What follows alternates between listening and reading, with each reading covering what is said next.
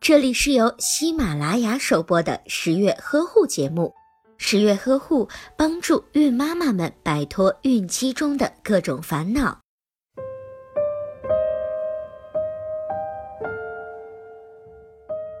怀胎十月的最后一场考验就是分娩了。我们从小就在影视剧里看过产妇在产床上平躺着，两腿分开，疼痛难忍的模样。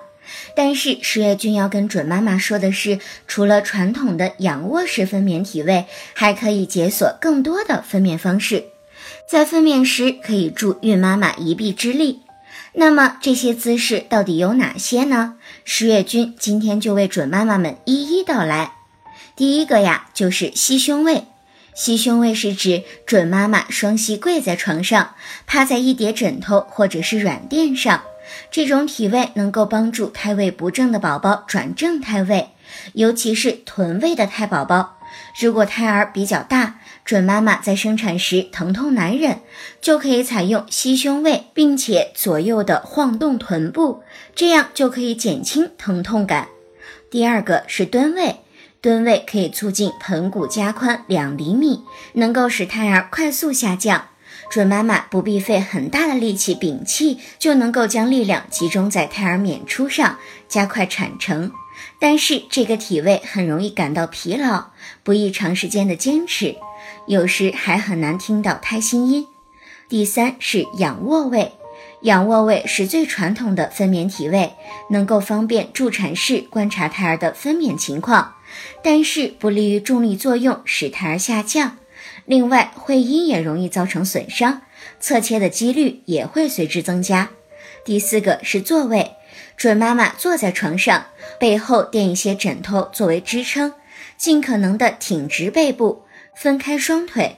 这种体位是分娩时缓解疲劳最好的姿势，有利于准妈妈休息，也适用于连续做胎心监护，但是不便于保护会阴，不能做会阴侧切术。仰卧位，接下来是仰卧位。准妈妈仰卧在床上，身下垫一些软垫或者是枕头，并且尽量的抬起上面的那条腿。也可以让准爸爸等陪产人员帮忙，或者是用厚被子、分娩球、分娩凳子等物体作为支撑。这种体位便于准妈妈疲劳时休息，有助于胎儿供氧。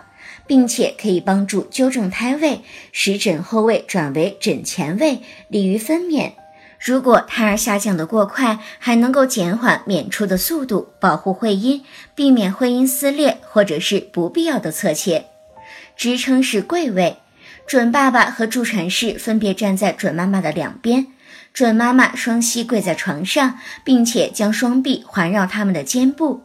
当准妈妈向下用力时，就能够获得支撑，也能够帮助枕后位转化为枕前位。这些分娩体位目前在临床上主要用于宫口全开之前，可使分娩更加的舒适，疼痛感随之减少。而宫口全开之后，为了助产士能够便于接生，大多数的时候还是采用最传统的仰卧位分娩。好了，本期节目到这里就结束了。